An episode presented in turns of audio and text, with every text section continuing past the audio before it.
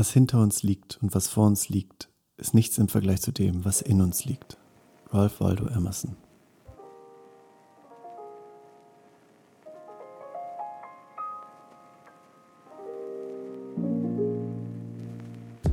Moin, schön, dass du da bist. Wir sind Jochen und Philipp und das ist ein Podcafé. Über die letzten zwei Jahre haben wir mit vielen verschiedenen Menschen darüber gesprochen, was es für sie bedeutet, ein erfülltes Leben zu führen. Jetzt wollen wir dem Ganzen noch ein wenig tiefer auf den Grund gehen und versuchen herauszufinden, was das in den verschiedensten Facetten für uns bedeutet. Ab jetzt widmen wir uns in jeder Folge einer bestimmten Frage, die uns gerade beschäftigt. Wir würden uns freuen, wenn du uns ein Stück auf dem Weg begleitest und vielleicht kannst du dabei ja auch etwas für dich mitnehmen. Jetzt viel Spaß mit der Folge. So, da sind wir wieder. No, ganz kurz, neue Podcast-Location. Ah, stimmt. Wir können wieder eine Sanderstraße nicht die Hausnummer verraten. Sonst kommen die ganzen Fans. Ja. Sanderstraße, Neukölln. Kreuzköln. Sehr cool. Ja, schicke neue Wohnung habt ihr hier.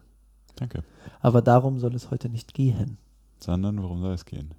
Was bedeutet es im Moment zu leben, ist unsere zweite Frage. Und wie immer ab jetzt werden wir kurz äh, diskutieren, warum wir diese Frage interessant finden. Mhm. Ähm, ich glaube, so ein bisschen hat sich das in den letzten Jahren, seit wir uns mit diesen Themen beschäftigen, was bedeutet erfülltes Leben zu führen, glaube ich, immer wieder sehr in den Vordergrund gedrängt ist. Also sowohl in der Spiritualität als auch in, ich weiß ich nicht, der ganzen westlichen Welt ist ja immer Meditation ein großer Ankerpunkt irgendwie, wenn es darum geht, sein Leben bewusst zu leben. Und da ist ja eigentlich das Ziel davon, dass man es schafft, den Moment wahrzunehmen, so wie ich das. Mhm. Also das ist ein Teilziel von Meditation. Und ich habe oft im Alltag das Gefühl, dass mir das nicht sonderlich gut gelingt und dass ich irgendwelchen Dingen aus dem Tag nachhänge oder irgendwie darüber nachdenke, was ich alles noch erledigen muss und so weiter. Und mir das oft äh, ja so ein bisschen einfach die Schönheit vom Leben nimmt, glaube ich, weil ich in meinem Kopf bin und nicht gerade das wahrnehme, was eigentlich um mich rum passiert. Mhm, voll. Ich finde auch so was, was viele unserer Gäste irgendwie so in sich getragen haben oder ausgestrahlt haben. Insbesondere oder ja auch sehr, sehr, sehr deutlich auch Arjuna und Apita am Ende, die ja die beiden Yoga-Lehrer aus Italien, ähm, die auch, als wir in das Gespräch noch bevor wir auf Aufnahme geklickt haben, irgendwie ungefragt gesagt haben, ähm, äh, auf Englisch dann, ähm, we're not coming with any expectations, just presence. Ähm, und das auch so gar nicht, also das war ja überhaupt nicht ihre Art, dass es irgendwie so äh, prätentiös klang, sondern einfach, weil sie es gemeint haben. Und es ist irgendwie, haben die was ausgestrahlt, was so mit Präsenz zu tun hat, was irgendwie, finde ich, einem das Gefühl gibt, dass es wert ist, dem nachzugehen. Mhm. Äh, ja. Und was anderes, worauf ich mich auch freue, glaube ich, in der nächsten Zeit mich damit ein bisschen tiefer auseinandersetzen, ist so Zeit als Konzept und irgendwie so, weiß ich nicht, auch physikalische Einheit, aber gleichzeitig auch so ein bisschen als Konstrukt, ähm, weil im Moment leben wir auch oft, oder frage ich mich, ob das bedeutet, die Zukunft und die Vergangenheit so ein bisschen außen vor zu lassen oder inwiefern das auch miteinander koexistieren kann, dass man sehr im Moment ist, aber gleichzeitig irgendwie akzeptiert, dass man ja auch ein bisschen die Zukunft planen muss und manchmal deswegen den Moment vielleicht, ja, weiß ich nicht, hinten anstellen muss oder muss man das nicht? Mhm. Da freue ich mich drauf, ein bisschen drüber nachzudenken. Voll. Ja, ich finde, bei mir ist, ähm, bei mir ist auch die Frage, inwiefern dieses im Moment Leben kompatibel ist mit einem Leben in oder mit einem Lebensstil, den wir beide zum Beispiel gerade haben. Also mit einem, sagen wir mal, mit einem normalen Job und in einer Großstadt lebend, äh, so und irgendwie der Großteil der Freunde, die einen ähnlichen Lebensstil haben, was sich dann irgendwie so bedingt. Ähm, weil irgendwie habe ich manchmal das Gefühl, dass, dass, es, dass man eigentlich dann komplett daraus ausbrechen muss, so ein bisschen aussteigen muss eigentlich, um sich dem so vollends zu nähern. Und dann ist es aber gleich wieder so eine riesige Hürde. Und inwiefern kann man in so einem Alltag wirklich präsent sein und gehört dazu auch ein, ein religiöses oder spirituelles Wesen zu sein? Oder ist das was, was eigentlich jeder so im Alltag für sich, wie, wie jeder seinen Alltag gestalten kann? Mhm. Bin gespannt. Es fühlt sich ganz anders an, die Frage, als die letzte, aber mhm. freue mich voll und bin gespannt, was da rauskommt. Voll. Ja, ich ähm, kann noch nichts versprechen, aber äh, theoretisch begebe ich mich in anderthalb Wochen in ein zehntägiges äh, Vipassana, also so ein Schweigekloster. Schweigekloster mit Meditation. Genau. Ich glaube, das wäre ein sehr cooles Experiment, um äh, der Meditation nochmal eine, eine langfristige oder so eine sehr intensive Chance zu geben. Ähm, es steht noch nicht ganz, ob das klappt oder nicht, aber die Auflösung gibt es dann im zweiten Teil. Ja, sonst muss ich es alleine machen einfach. Mhm, genau. Gucken, wie das mit dem Alltag kompatibel ist. Ja. dann bis in ein paar Wochen. Bis in ein paar Wochen.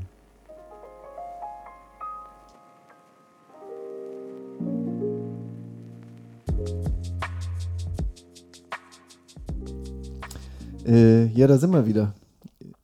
In der Sanderstraße. Wieder in der Sanderstraße. Nicht, immer, noch. Pekingente.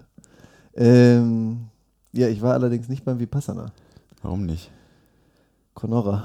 Hm. Ähm, Und, da haben wir schon mal drüber gesprochen, ist ja auch echt merkwürdig gewesen, wenn du in diesem Vipassana gewesen wärst, weil es wäre in Polen gewesen und genau über den. ein Tag vor Kriegsbeginn, ne? Kriegsausbruch. Mhm. Ja. Ja, also irgendwie sollte es wohl nicht sein.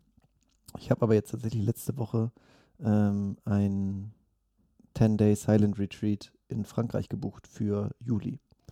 Nice. Ähm, nicht über Vipassana, ähm, sondern über so eine Yoga-Schule. Ähm, ist ein bisschen, bisschen humaner, also so, man macht auch Yoga dabei, also man macht dieses Hatha-Yoga, das Fenja auch gemacht hat und meditiert trotzdem und ist in Stille, aber ich glaube, es ist nicht ganz so brutal. Also Vielleicht muss ja auch nicht. nee, ich dachte auch, ich kann mich erstmal so nähern und das sieht alles sehr schön aus und so zum Annähern finde ich es auch ganz Tatsächlich, um das vorwegzunehmen, das ist eins der Ergebnisse von meiner, meinem Nachdenken über diese Frage, dass ich, glaube ich, sowas auch sehr gerne mal machen würde.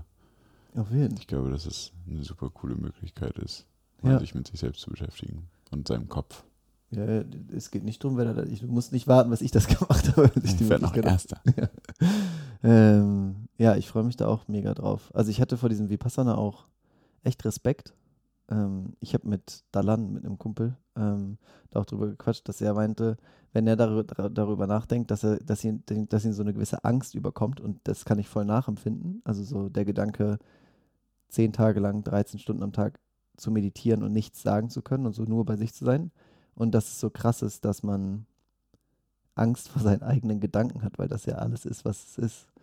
Und aber umgekehrt, das ja auch bedeutet, dass wenn einem Gedanken so viel Sorge bereiten können, sie gleichzeitig auch so viel Freude. Also dass da auch, dass es natürlich auch was anderes oder in die andere Mhm. Richtung gehen kann oder so eine Tiefe, die da irgendwie haben kann, so eine Macht. Ähm, deshalb freue ich mich auch voll drauf, das dann im Juli jetzt zu machen. Ich fände das richtig chillig, mal zehn Tage nicht quatschen, ey. Einfach mal, ja. Fenja war, äh, als Fenja in Italien war, haben die ja auch so eine Silent-Phase gemacht. Mhm. wo sie äh, einfach dann drei Tage lang nichts gesagt haben. Und sie meinte, die waren teilweise halt so überlappend. Also sie war zum Beispiel schon in Stille, als andere es noch nicht waren. Und trotzdem hat man ja den Alltag miteinander gemacht. Und sie meinte, es war dann halt auch so, man hat sich ja trotzdem zu Gesprächen gestellt, aber es war halt von vornherein klar, dass man nichts sagen wird. Ah. Und sie meinte, das ändert total, wie man, äh, wie man im Moment dann diese, das Gespräch mitbekommt, weil klar ist, man muss überhaupt keine Kraft darauf verwenden, sich schon was zu überlegen oder irgendwie, ne, diese ganzen, jetzt würde ich auch gerne mal was Intelligentes sagen oder Mhm. was dann sonst noch alles für Sachen kommen. Ich muss meinen Gedanken festhalten und kann gar nicht mehr richtig zuhören. Mhm. Das war halt alles nicht da, weil sie meinte, das Setting war einfach ein anderes. Das stelle ich mir auch super spannend vor. Voll. Vielleicht können wir das ja auch mal eine Podcast-Folge lang so machen. Stille meinst du? ja, ich bin still und höre dir zu. Und ich rede. Ja. Ja, wenn wir uns irgendwann streiten und ich den Podcast alleine mache, dann kann ich immer sagen, dass die Leute denken, das Eigentlich ist es ja genau wie ein Podcast ist. Wie meinst du? Ach, die. Ah. ja. Und das. Vielleicht ist es deswegen so erfolgreich, das Format. Also jetzt nicht aber Podcast generell. Das ist ein sehr spannender Gedanke. Und ja. Wow. Okay, damit haben wir schon eine bedeutet schlaue es im Sache Moment gesagt. zu leben? Podcast hören. Ja, ja, voll. Ähm, ja, vielleicht, um sich so ein bisschen dieser Frage zu nähern, fände ich voll schön nochmal, äh, oder jetzt, bevor wir darüber sprechen, wie wir uns vielleicht mit dieser Frage auseinandergesetzt haben, nochmal so ein bisschen darüber zu sprechen, was, was im Moment Leben eigentlich bedeuten soll. Also was das für, wie sich das anfühlt oder was damit gemeint ist. Irgendwie so. Also auch als ich zum Beispiel Arjuna und Peter das geschrieben habe, habe ich dann im Englischen geschrieben, ähm, what does it mean to be present in the moment, also irgendwie so Präsenz, im Moment sein, das sind irgendwie dann so Begriffe, die da rumfliegen. Mhm. Ähm, ja, die beiden haben damals ja gesagt, in der letzten Folge der dritten Staffel, es ist irgendwie diese Präsenz mit der ganzheitlich, Ganzheitlichkeit des Wesens, also irgendwie so, ja, irgendwie so im Moment zu leben bedeutet, sich sein, sein Selbst als, als Ganzes irgendwie wahrzunehmen. Das finde ich immer noch relativ abstrakt. Mhm. Ich finde, um es ein bisschen ins Konkretere zu bringen, ich glaube, für mich bedeutet das, also natürlich schon das Sinnliche wahrzunehmen, was gerade so, also was man eben gerade wahrnimmt und fühlt und dann aber sich dabei selber genau beobacht, zu beobachten und einzuordnen, was in einem passiert. Also so verstehe ich das mit dieser Ganzheitlichkeit so ein bisschen, dass wenn man wirklich im Moment lebt, dass man sieht, was in einem als Reaktion passiert Mhm. auf das, was man gerade wahrnimmt. Voll. Ich habe auch dann, also so in Gesprächen hatte ich voll oft, ähm, also jetzt, wenn ich mit verschiedensten Freunden über dieses Momentleben gesprochen habe, dass voll oft auch so dieser Flow-Gedanke damit reingekommen ist. Der finde ich aber tatsächlich jetzt so, wie ich das verstehe, nicht so viel mit im Momentleben zu tun hat. Ja, geht mir genauso. Also Flow ist ja irgendwie eigentlich genau das Gegenteil davon. Im Flow sein finde ich ist ja so dieses, man, man, man versinkt total in etwas, verliert eigentlich so das Gefühl für Zeit und so alles drumherum und ist in, so in so einem Tunnel eigentlich, was überhaupt nicht heißen soll, dass Flow nicht cool ist und dass das irgendwie, also dieser, dieser Zustand irgendwie, ja, das ist ja irgendwie auch wissenschaftlich bewiesen, total viel Freude und auch ähm, so Sinnhaftigkeit einem geben kann. Aber Produktivität vor allem. sehr Produktivität, genau, das ist genau, weil es jetzt in dieser Wirtschaftswelt, glaube ich, so ähm, irgendwie da ja auch so ein bisschen missbraucht vielleicht wird. Ähm, wohingegen im Moment Leben eigentlich das Gegenteil ist. Also so, das ist so komplett entschleunigt und so eine, also Fenja sagt immer so, wenn man spazieren geht und so merkt, wenn man, während man geht, wie man mit dem Fuß über den Boden abrollt. Also wenn, wenn die Präsenz so groß ist, dass, dass, du beim, dass du beim Spazieren oder dass du halt so die einzelnen Blätter am Baum siehst und das beobachtest oder so. Also wenn wirklich die Präsenz da ist und der Moment irgendwie einfach da ist. Ähm, Für mich ist es auch, wenn wir zum Beispiel ein Gespräch führen, um das von eben nochmal aufzugreifen, und ich dann merke, ah, ich möchte jetzt irgendwas Schlaues sagen, einfach nur damit du denkst, dass ich schlau bin, oder weil irgendwie das jetzt gerade von der Gruppe cool angesehen wird, als cool angesehen wird, wenn ich jetzt auch zu dem Thema irgendwas in einer gewissen Richtung sage, das erkenne und sehe, ah, das spricht aber eigentlich nicht damit überein, wer ich sein möchte oder was meine Werte sind und das mich dann in dem Moment dagegen entscheide, das zu tun. Das ist für mich eigentlich auch im Moment Leben, so irgendetwas sinnlich wahrzunehmen, das zu verarbeiten, zu gucken, okay, was wirkt gerade alles auf mich, was irgendwie eine intuitive Re- Reaktion hervorruft und mich dann bewusst für eine Haltung zu entscheiden und der, nach der zu handeln. Mhm. Ja, voll. Ich habe, Tim hat mir ähm, Simone Weil ans Herz gelegt, die, glaube ich, ganz wenig, von der ganz wenig nur, ich muss mal tatsächlich gerade kurz googeln, äh, französische Philosophin, Dozentin und Lehrerin sowie Sozialrevolutionärin jüdischer Abstammung. Ähm, von der ist wohl super wenig nur übermittelt. Auf jeden Fall hat er mich auf sie aufmerksam gemacht und ich habe irgendwie dann relativ schnell ein Zitat von ihr gefunden, ähm, das eigentlich im Prinzip auch genau Präsenz beschreibt. Und ich würde es eigentlich, glaube ich, gerne mal vorlesen, weil ich es irgendwie auch voll bildlich, voll schön finde. Äh, und glaube ich auch vieles von dem, was wir gerade gesagt haben, zusammenfasst. Ähm, die Aufmerksamkeit besteht darin, sein Denken zu umgehen, den Geist verfügbar, leer und für den Gegenstand durchlässig zu halten. Die verschiedenen bereits erworbenen Kenntnisse, die man zu nutzen genötigt ist, in sich dem Geist zwar nahe und erreichbar, doch auf einer tieferen Stufe zu halten, ohne dass sie den Geist berührten. Der Geist soll hinsichtlich aller eigenen und schon ausgeformten Gedanken wie ein Mensch auf einem Berg sein, der vor sich hinblickt und gleichzeitig unter sich, jedoch ohne hinzusehen, viele Wälder und Ebenen wahrnimmt. Und vor allem soll der Geist leer sein, wartend, nicht suchend, aber bereit, den Gegenstand, der in ihn eingehen wird, in seiner nackten Wahrheit aufzunehmen. Die kostbarsten Güter soll man nicht suchen, sondern erwarten. Denn der Mensch kann sie aus eigenen Kräften nicht finden, und wenn er sich auf die Suche nach ihnen begibt, findet er statt ihr falsche Güter, deren Falschheit er nicht zu erkennen vermag. Ähm, ich finde dieses, den Geist verfügbar leer und für den Gegenstand durchlässig zu halten, irgendwie mega schön. Mhm. Und so dieses, wie sie beschreibt, mit diesem, mit dem auf dem Berg stehend und irgendwie so, da unten ist der Wald, also all das, was man vielleicht auch schon weiß und was man so in sich trägt. Und das darf auch da sein.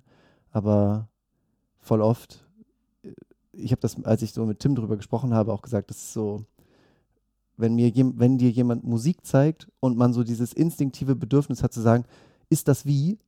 Und so gleich einen Vergleich sucht, um im Kopf abzukürzen, dass man das abschließen kann anstatt einfach sich das anzuhören und zu gucken, wie das auf einen wirkt und es dann zu beschreiben. Und ich glaube, so ist halt ganz vieles so. Und im Moment zu sein, heißt halt wirklich, sich dem, was passiert, dem Gespräch, sich selbst, wem auch immer, finde ich, so ganz offen zu widmen. Das war ja auch das, was Arjuna und der Peter, das hatte ich, glaube ich, in der Anfangsfolge schon gesagt, so, ne? das ist irgendwie so, we are here without expectations and just presence. Mhm. So. Auch, also ich höre das Zitat ja auch zum ersten Mal gerade und zum einen fasst es irgendwie nochmal sehr schön super viel oder bringt sehr viele der Gedanken, die ich mir auch über den letzten Monat gemacht habe, auf den Punkt.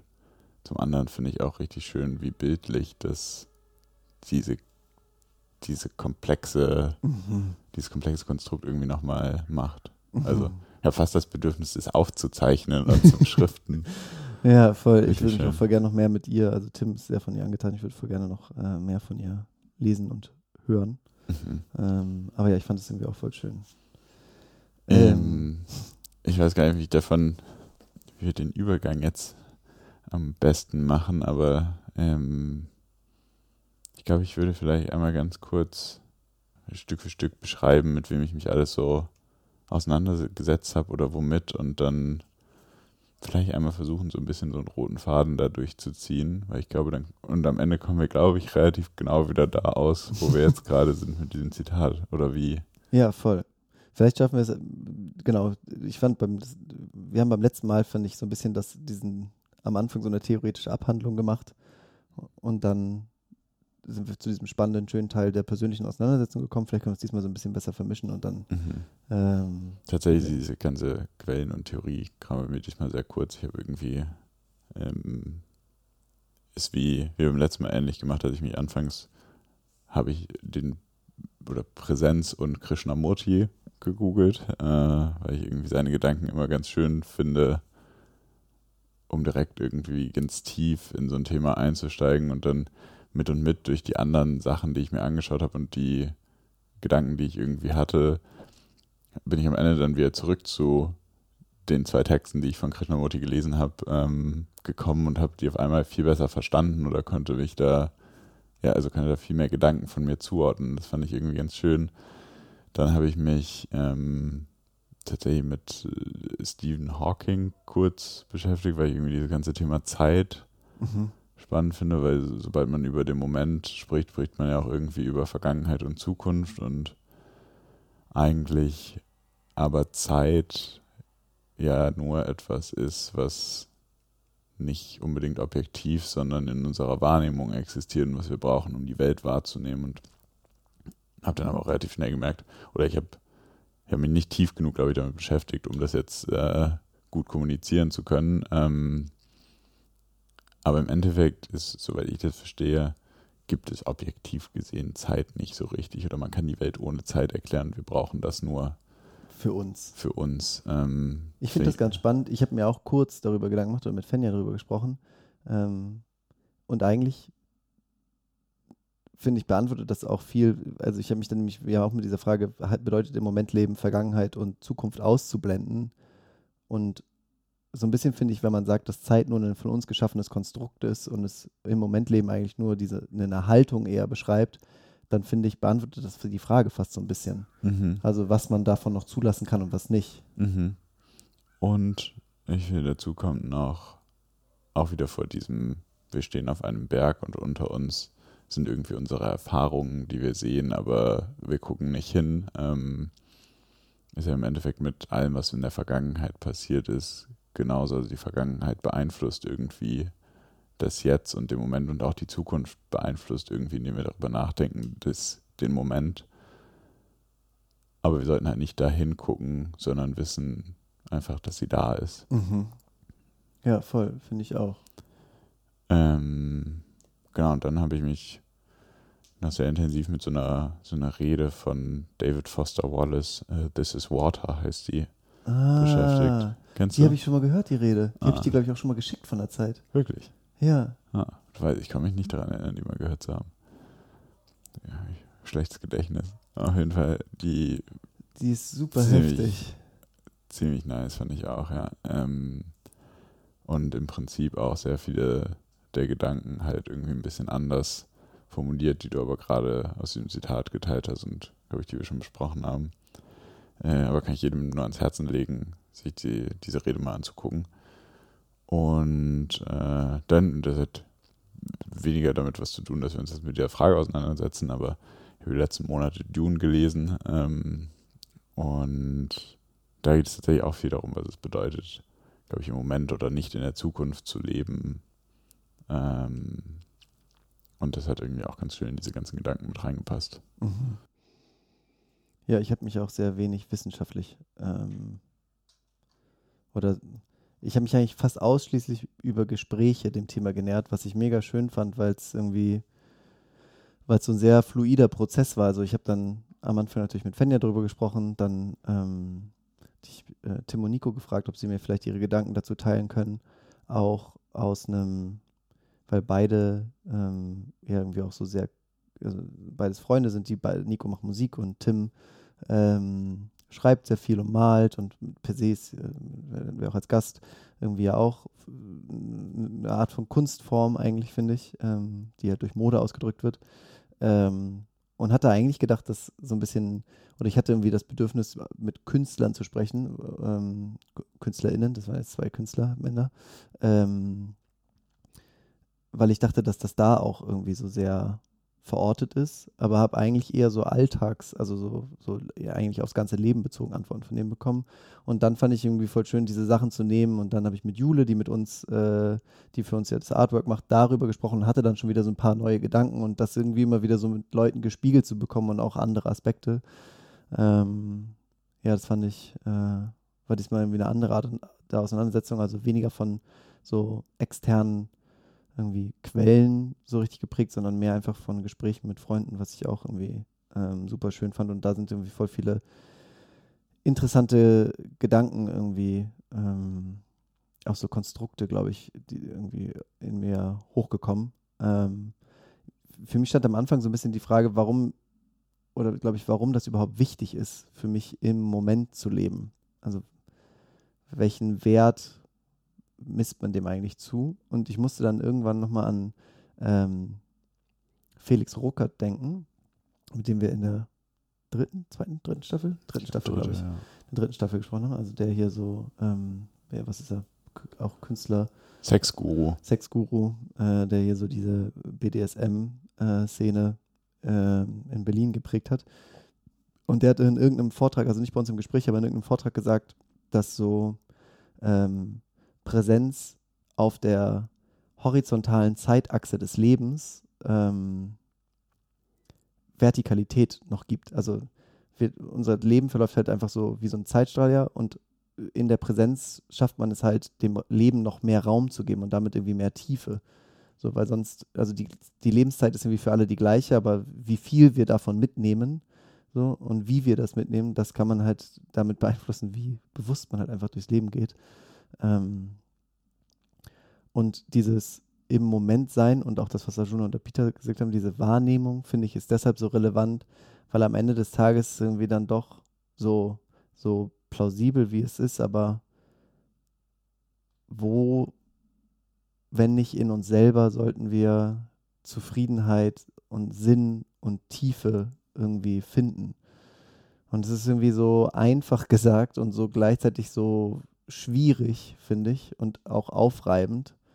Ähm, und aber trotzdem finde ich, ist das, also ja, wenn man sich anguckt, finde ich, wie, wie viele Menschen und auch ich häufig meinen Alltag beschreite und mir dann überlege, okay, eigentlich sollte man das in sich selber suchen, dann ist das so sehr konträr.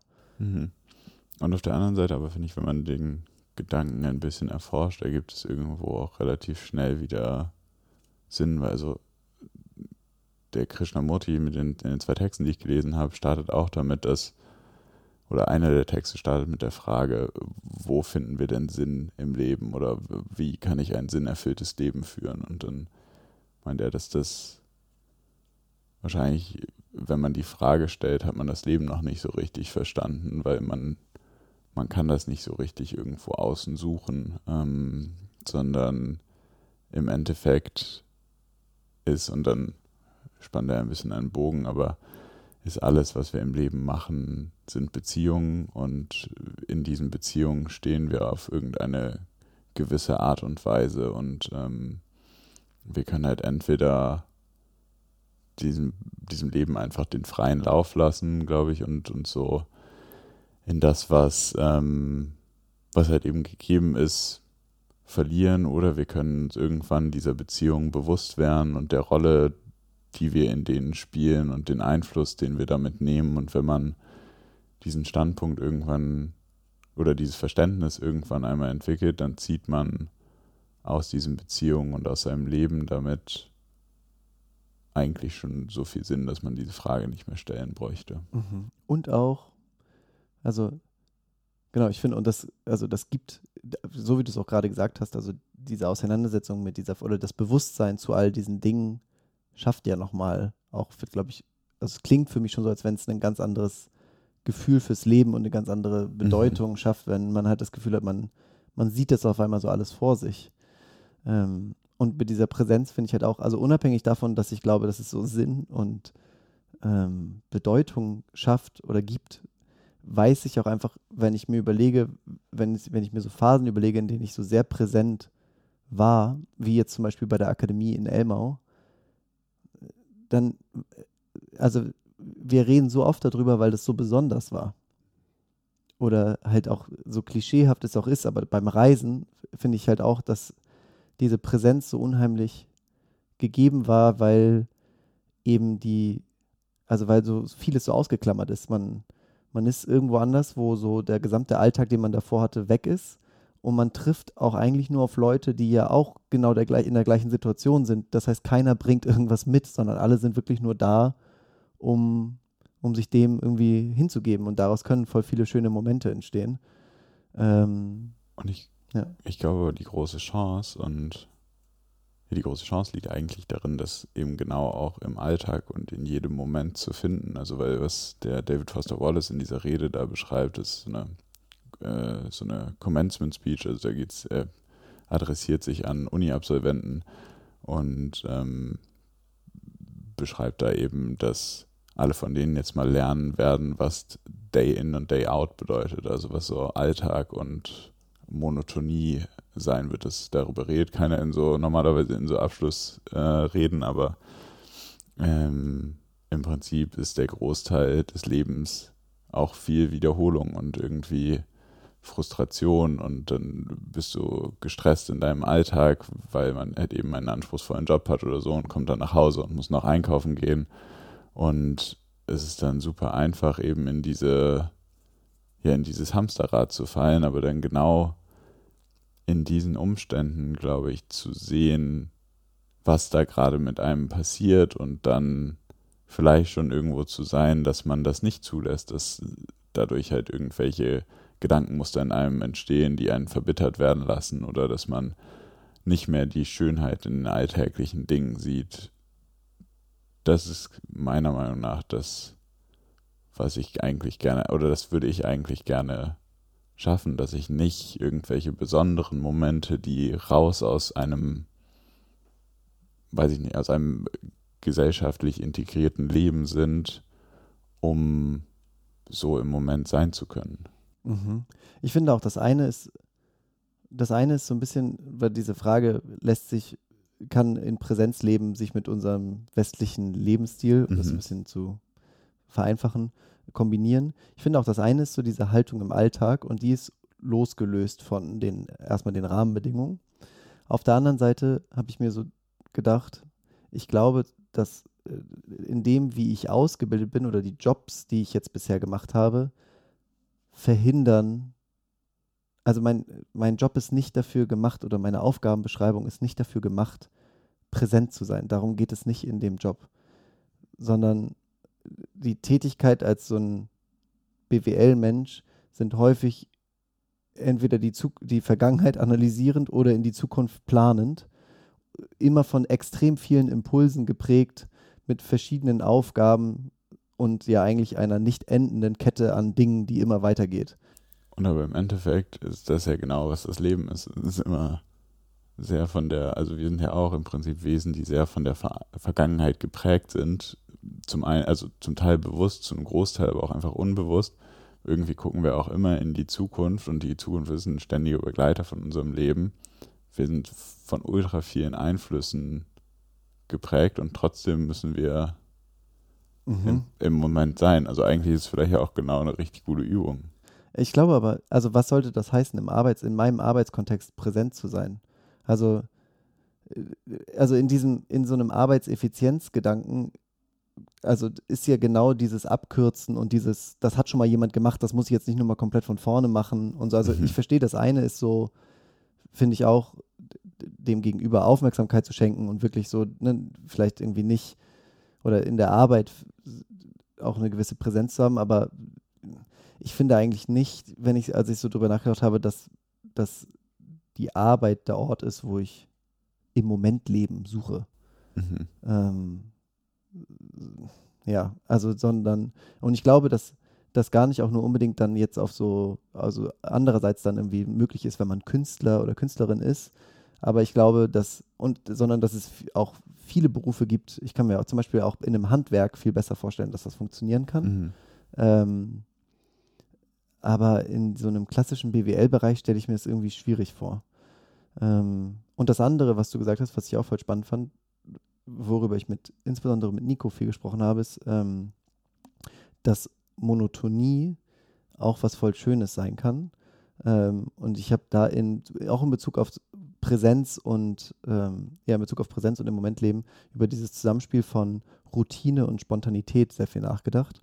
Ähm, weil Nico ähm, also Nico hatte äh, in der Vergangenheit mal eine, eine selbstdiagnostizierte ähm, Essstörung.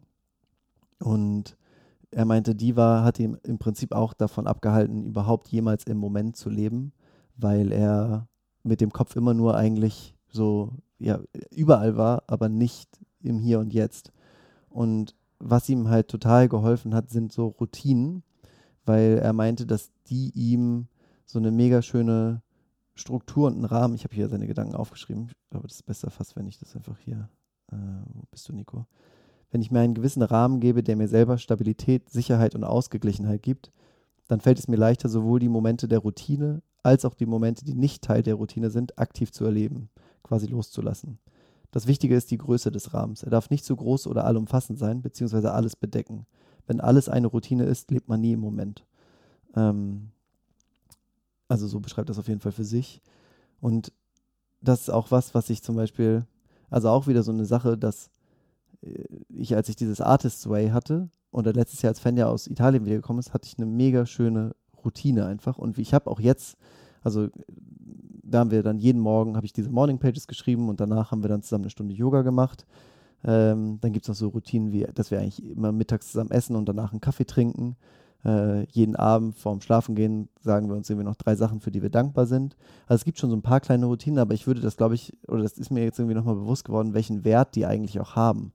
Und dass die Routine nicht nur dafür da ist, um sie zu machen, sondern weil sie halt auch dadurch, dass sie so gesetzt ist, erlaubt, total sich auf die Sache zu konzentrieren.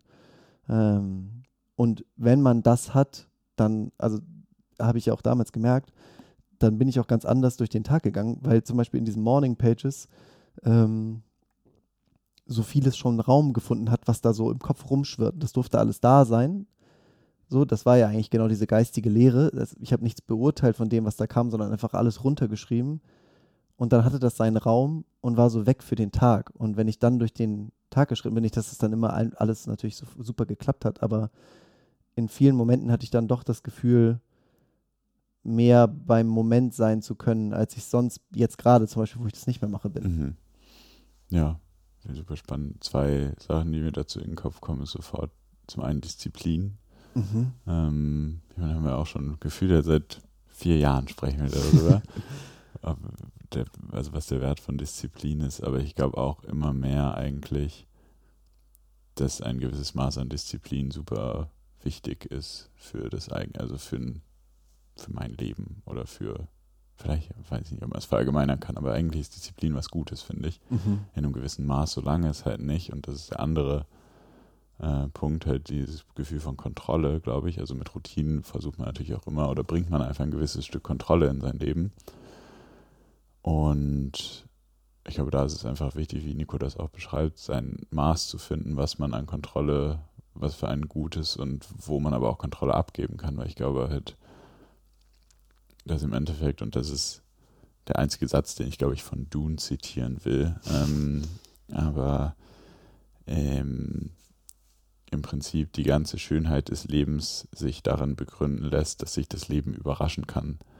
Und es klingt nach so einer Plattitüde oder einem Wandtattoo, aber irgendwo stimmt das, finde ich auch. Und wenn man halt sein Leben komplett mit Kontrolle zupackt, dann kann einen das Leben nicht mehr richtig überraschen oder man wird von irgendwas, was dann aus dieser Routine oder aus diesem Muster fällt, das stört einen dann immer. Und ich glaube, das sollte man so ein bisschen aufpassen, dass das nicht passiert. Aber irgendwo gibt es da so ein Spektrum, wo, Mhm. wo das, glaube ich, sehr gut tut. Ja, ähm, dazu, also der zweite Teil bei diesem Artist war ja, es gab ja so zwei Sachen, die eigentlich immer konstant waren. Das eine waren halt diese Morning Pages und das andere war ja, dass man einmal die Woche ein Date mit sich selber machen sollte. Mhm. Und diese Morning Pages, finde ich, waren mir halt so sehr, auch wenn dann Leute gesagt haben, boah, ich finde es voll krass, dass du dich jeden Morgen eine Stunde hinsetzt, das war halt, das war halt eine Fleißaufgabe und eine Disziplinsfrage. Mhm. Ist mir nicht so schwer gefallen. Aber dieses Artist Date, das so ein bisschen halt genau diesen Charakter, den du gerade beschrieben hast, also klar, man konnte das auch planen, aber da ging es ja einfach darum, einmal die Woche nur für sich selber was zu machen, so ein bisschen auch die Kontrolle abzugeben und einfach so eine gute Zeit mit sich selbst zu haben und sich zu überraschen. Und das ist mir mega schwer gefallen. Und es ist auch, glaube ich, so bei diesen, ähm, können wir vielleicht schon mal jetzt sagen, die nächste Frage äh, wird sein, wer bin ich und was bin ich nicht? Also ich habe irgendwie auch in dieser Auseinandersetzung mit dem im Moment Leben gemerkt, dass ich halt ein sehr hohes Kontrollbedürfnis habe. Auch in dieser Ausbildung zum Atemtherapeut, die ich gerade mache, ist mir das in der Situation schon sehr stark begegnet. Ähm, und dass genau diese Kontrolle natürlich auch, also der, das Bedürfnis nach Struktur ist eigentlich immer ein sehr planendes und in die Zukunft gerichtetes. Und das führt häufig dazu, dass ich mir selber verbiete oder mir selber die Chance nehme, so im Moment zu sein, weil ich sicherstellen will, dass alles halt so ist, wie ich es mir überlegt habe. Ähm, ja, deshalb würde ich auch voll gerne mehr, oder ich, ich glaube, das ist irgendwie so ein bisschen auch eine Aufgabe, an der ich jetzt gerade selber zu knabbern habe, zu überlegen, wie sich das äußert und wo man, wo ich mich vielleicht auch mal trauen kann, Kontrolle abzugeben und zu gucken, was passiert, mich überraschen zu lassen. Voll schön. Mhm. Ähm, ja, noch richtig viele Sachen, über die wir sprechen können, aber irgendwie weiß ich nicht, ob wir nicht fast auch schon einen Bogen schlagen können. Mm, sieht's bei dir noch? Ähm,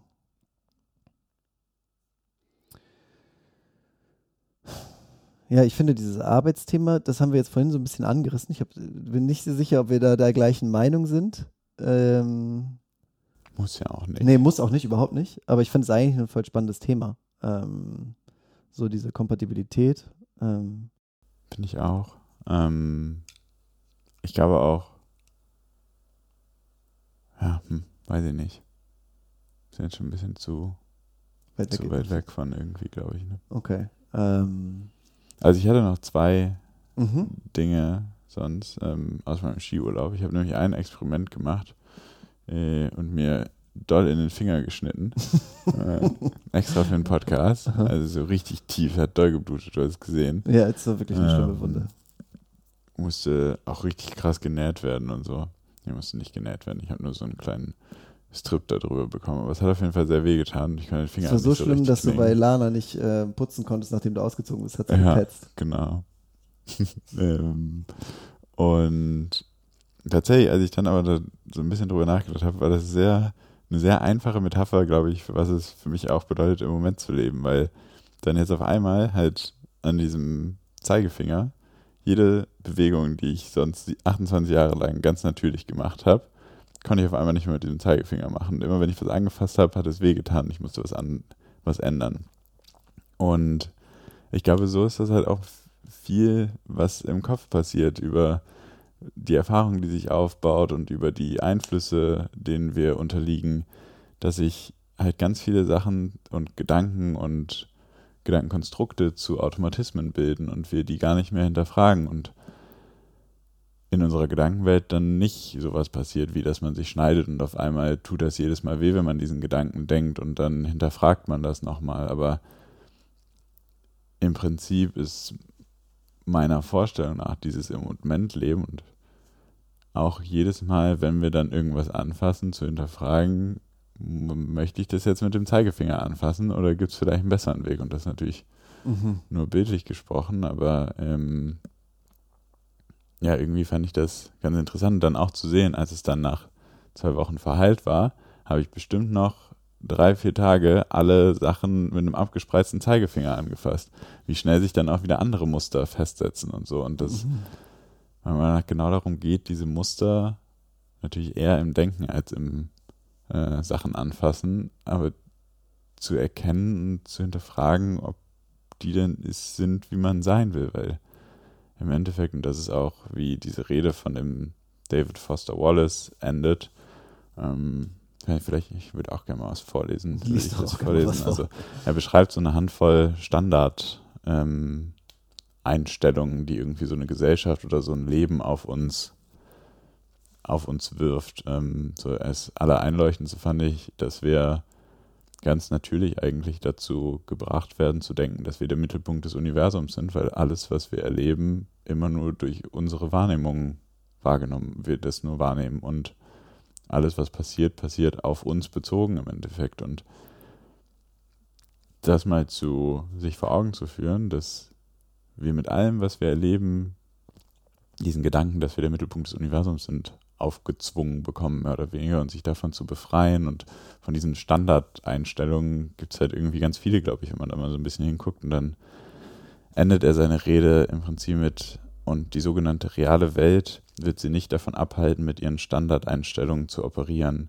Denn die sogenannte reale Welt der Menschen, des Geldes und der Macht brummt fröhlich vor sich hin in einem Pool aus Angst, Wut, des Geldes und der Macht. Frustration, Begierde und Selbstanbetung. Unsere heutige Kultur hat sich diese Kräfte auf eine Weise zu Nutzen gemacht, die zu außerordentlichem Reichtum, Komfort und persönlicher Freiheit geführt hat. Diese Freiheit, Herr über unsere winzigen Reiche in Schädelgröße zu sein, allein im Zentrum der ganzen Schöpfung. Diese Art von Freiheit hat viele Vorteile, aber natürlich gibt es auch andere Arten von Freiheit, und über die wertvollste Art von Freiheit wird in der größten äußeren Welt des Wollens und Erreichens nicht viel gesprochen. Die wirklich wichtige Art von Freiheit beinhaltet, beinhaltet Aufmerksamkeit und Bewusstsein und Disziplin und die Fähigkeit, sich wirklich um andere Menschen zu kümmern und für jeden Tag auf unzählige unbedeutende, unsexy Arten aufzuopfern. Auf einer Ebene kennen wir all diese Wahrheiten bereits. Sie wurden in Form von Mythen, Sprichwörtern, Klischees und Parabeln kodifiziert. Das Gerüst jeder großen Geschichte. Der ganze Trick besteht darin, die Wahrheit im täglichen Bewusstsein zu behalten. Mhm bringt es irgendwie und ist relativ ähnlich, glaube ich, zu dem, was du am Anfang vorgelesen hast. Ja, ähm, voll. Voll schön. Bringt es, finde ich, ganz gut auf den Punkt. Mhm. Ähm, mir, eine Sache, die mir noch, glaube ich, die mir sehr hängen geblieben ist, und du hast gerade eben äh, kurz dieses Thema Disziplin angeschnitten. Ähm, so wie mein Finger. halt der Scherzkeks. Ähm, ist was, ich hatte oder wir hatten Arjuna und Peter im Nachgang auch diese Frage nochmal, ähm, also diese Frage, was bedeutet es im Moment zu leben, zukommen lassen ähm, und sie gefragt, ob sie Lust hätten, nochmal ein paar Gedanken dazu zu äußern. Ähm, und Arjuna hat uns dann ähm, im Namen der beiden vermutlich geantwortet. Und eine der Sachen, die er, die er gesagt hat, ist, dass wir, ähm, dass, der, dass das größte Problem ist, dass viele Leute sich oder die, die größte, das größte Hindernis glaube ich, bei dieser Frage oder bei der Suche nach Präsenz, äh, bei dieser Reise ist, dass viele Leute damit gar nicht anfangen äh, und sich gar nicht auf diese Reise begeben und diese Auseinandersetzung mit sich selber, ähm, weil wir häufig nicht unser Leben auf das ausrichten, was wir wirklich am meisten möchten, sondern auf das, was wir jetzt gerade am meisten wollen. Und zu Disziplin also das, dazu gehört halt eben diese Disziplin. Ich, das ist mir dann im, im Moment ist mir dann, glaube ich, auch klar geworden, warum äh, ich, ähm, mein Trauzeugen Mats, äh, glaube ich, so wertschätze. Also wir führen sehr unterschiedliche Leben und haben auch in vielen, glaube ich, sehr unterschiedliche Ansichten. Aber eine Sache, für die ich ihn so bewundere und auch schon immer bewundert habe, ist, dass er so, also dass er so diszipliniert ist und dabei da, eben weil diese Disziplin nicht so stumpf einfach für alles ist, sondern er schon sehr früh wusste, was er möchte vom Leben. So, also, und das waren jetzt keine großen äußerlichen Ziele, aber so, ich glaube, er wusste hatte sehr klar für sich, was ihm gut tut und was er für eine Umstände sich schaffen will, dass er halt ein, zufriedenes und sinnhaftes Leben führen kann. Und dafür hat er halt auch viele Dinge gemacht, die im Moment einfach lästig waren. Ähm, aber weil er wusste, dass mir das für mein Leben am wichtigsten ist. Und genauso denke ich zum Beispiel jetzt auch über diese Routinen nach. Also irgendwie fand ich es voll schön, jetzt in der Auseinandersetzung mit der Frage, hat mich so ein Gefühl irgendwann überkommen oder so eine Kraft eher, so dass ich das, das Gefühl hatte, okay, ich möchte das jetzt wieder anfangen, weil ich eigentlich doch weiß, wie wichtig mir das ist. Also ähm, halt mir die Zeit wieder für diese Morning Pages zu nehmen, auch wenn ich weiß, dass ich morgens aufwache und häufig denke, es ist nervig. So. Und auch wieder mehr zu meditieren, ähm, weil ich weiß, welchen Wert das für mich hat. Ähm, und so diese, sich vielleicht auch nochmal mehr zu, vor Augen zu führen, was will ich eigentlich wirklich vom Leben und was sind mir genau diese Sachen, was sind diese wirklich wichtigen Dinge für mich im Leben. So, ähm, und denen dann entsprechend auch genügend Aufmerksamkeit zu schenken. Ja, ich habe ziemlich ähnliche Sachen aufgeschrieben. Ähm, ich finde es auch super schön, mir diese ganzen Gedanken irgendwie nochmal so vor Augen zu führen und die auch explizit machen zu müssen, wieder für diese, diese Folge und auch gemerkt, dass ich, glaube ich, mir mehr wieder solche Routinen aufbauen will und vielleicht sollten wir uns gegenseitig mal versuchen, da ein bisschen verantwortlich zu halten für. Ähm, eigentlich können wir das natürlich jetzt auch selber nach der ersten Folge, aber manchmal hilft das ja auch, das, ja, äh, das stimmt. Gegenseitig zu machen. Aber ich würde auch super gerne äh, wieder mehr meditieren, ähm, um mir einfach auch eine Chance zu geben, meinen Kopf im Alltag so ein bisschen besser beobachten zu können.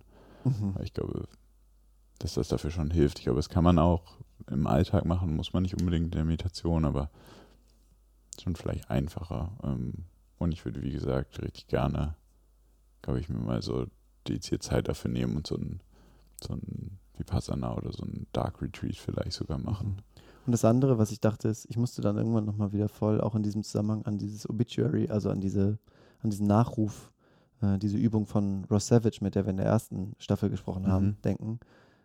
Sich vielleicht auch nochmal so ein bisschen zu überlegen, angenommen, ich führe mein Leben so weiter, wie ich es jetzt gerade führe, wohin führt mich das?